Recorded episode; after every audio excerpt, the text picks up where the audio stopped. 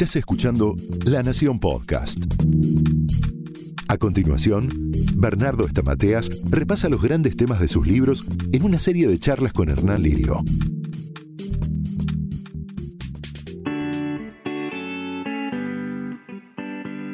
¿Qué tal? ¿Cómo les va? Mi nombre es Hernán Lirio y estamos con Bernardo Estamateas en un nuevo episodio de estos podcasts de la Nación que tratan de eh, hacernos conocer un poquito más y vivir cada vez mejor. ¿Cómo andas, Bernardo? Muy bien, ¿vos, Hernán? Muy bien. Hoy tratando de, de saber cómo superar nuestras propias barreras. A veces nosotros mismos nos ponemos esas barreras, esos nudos, ¿no? Somos nuestros peores enemigos, ¿no?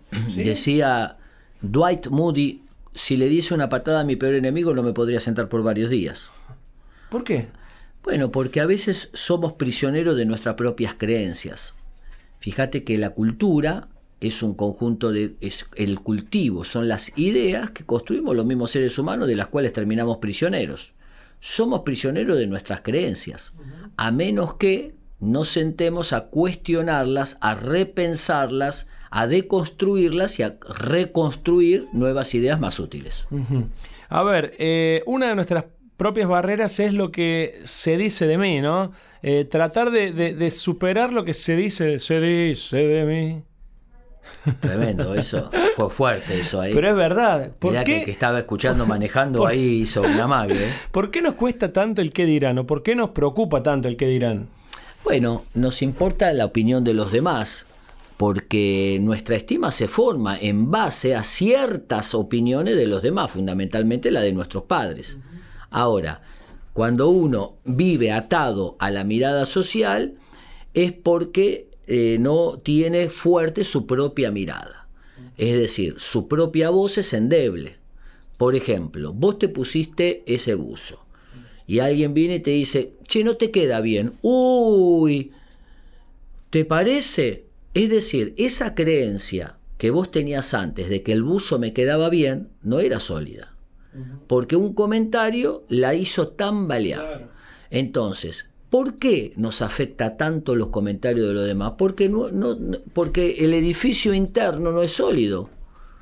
Entonces, nos afectan terriblemente cuando alguien nos dice A porque nos hace dudar y nos afecta terriblemente cuando nos hablan bien.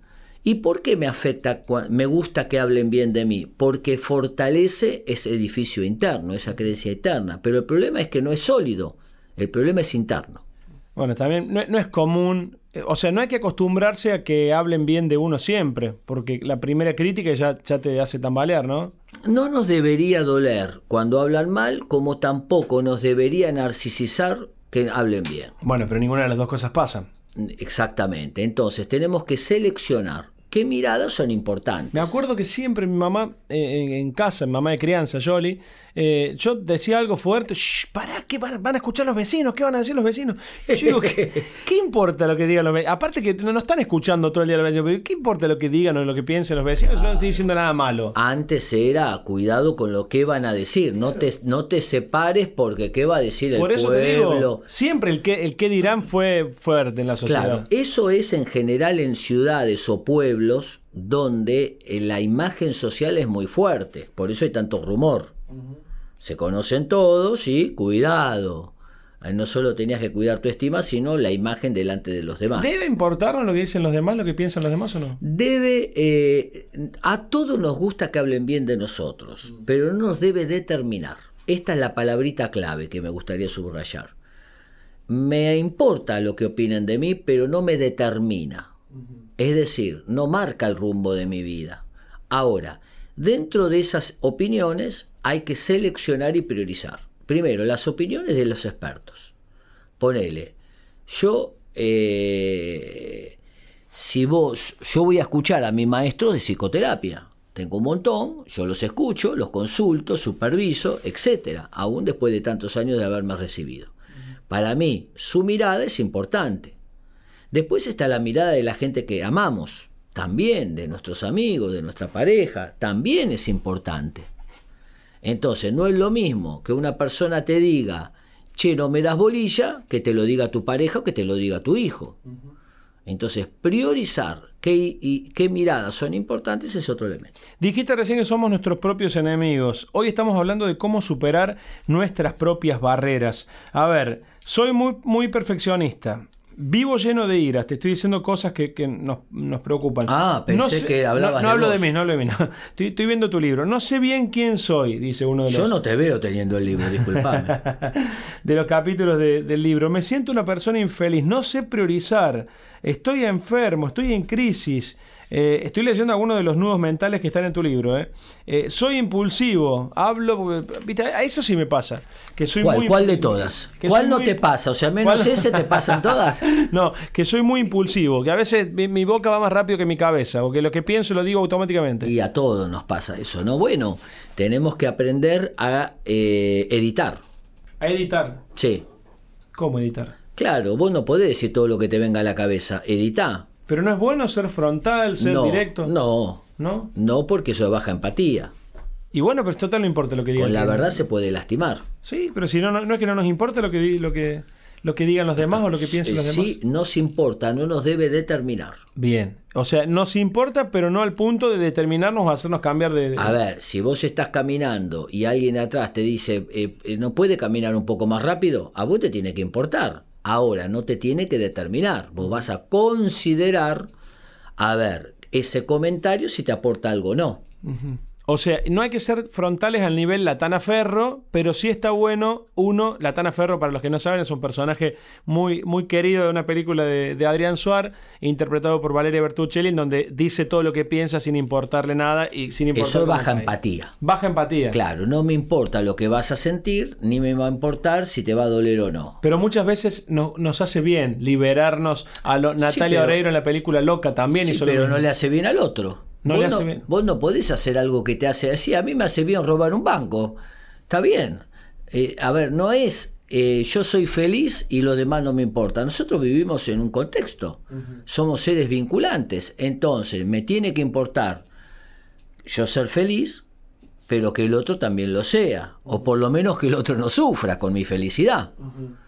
Pone- Ponele, mira, la otra vez, ahora, eh, ayer, estoy caminando en un auto con la música.